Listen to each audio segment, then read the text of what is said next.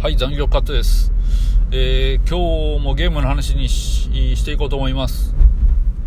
え今年度、今年の、もう、間違いなく神ゲーの一つ、レッドデッドリデンプション2ですね。えー、もう皆さんやってると思いますけども、えー、プレイステーション4と Xbox One で出てます。私買ったのはプレイステーション4版。で、前作の、え1はですね、えー、Xbox360 でやりました、えー、結構ハマったんですけどもメキシコ行ったあたりからちょっと乗れなくなったかな。うん、まあ、前作もねいろいろまあちょっと人食いとかねいろんな西部劇に収まらないなんかいろんな話があって結構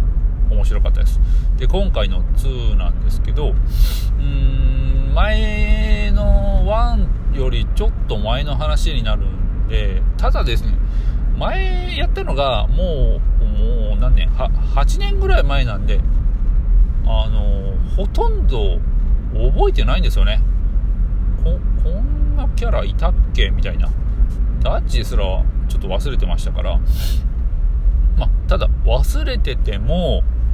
すっごい面白いです。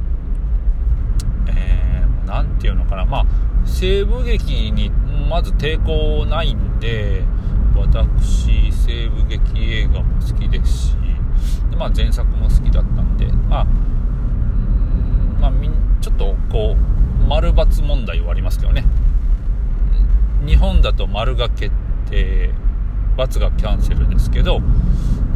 向だと、海外だと海外になるのかな、まあ、アメリカだと×が決定で丸がキャンセル。これが慣れないうちはよく間違うんですけど一応長押しっていう操作になってるんであのー、間違う前に気づくみたいな。そこはねなんか批判されてますけど私はもうまあそれは間違い防止のために作ったんじゃないのかもしれないですけど割とそこは良かったんじゃないかなと思います。で、あとストーリーは、まあ、これは西部劇アウトロー的なものは、まあ、必ずそうなるんですけど追われて、まあ、最後は多分、まあ、まだ最後までやってないですけどね。今4章までしか言ってないけどまあなんとなく結果は分かる感じしますね。この系統の話だと。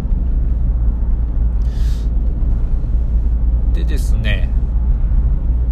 馬の移動ファストトラベルが一方通行なんで私ちょっとしかも自分のキャンプからしか行けないのでちょっとそこはだるいです。まあオートオート移動何て言うのかな。馬を自動移動できるんでただいつの間にか違うギャングに襲われてたりすることもあるんでなかなか気が抜けないんですけどあのその辺はちょっと活用できたらいいと思います、まあ、とにかくうーん話が面白いのとイベントが豊富です。ただねその道中のイベントは、まあ、ランダムで発生するんですけどこれはもうパターンが決まっててうーんがんの打ち合いしようぜとかいてててて蛇に噛まれたみたいな、まあ、ちょっとそこはねあの飽きてきます。まあ全般的にはあのかなり面白いです。絵も綺麗し。うんまあ、その後すぐフォールアウト76出ましたけどもうちょっと RDR2 だけで今年度はもう満腹っていう感じですね。本当にぜひ買ってやってみる価値はあるゲームだと思います。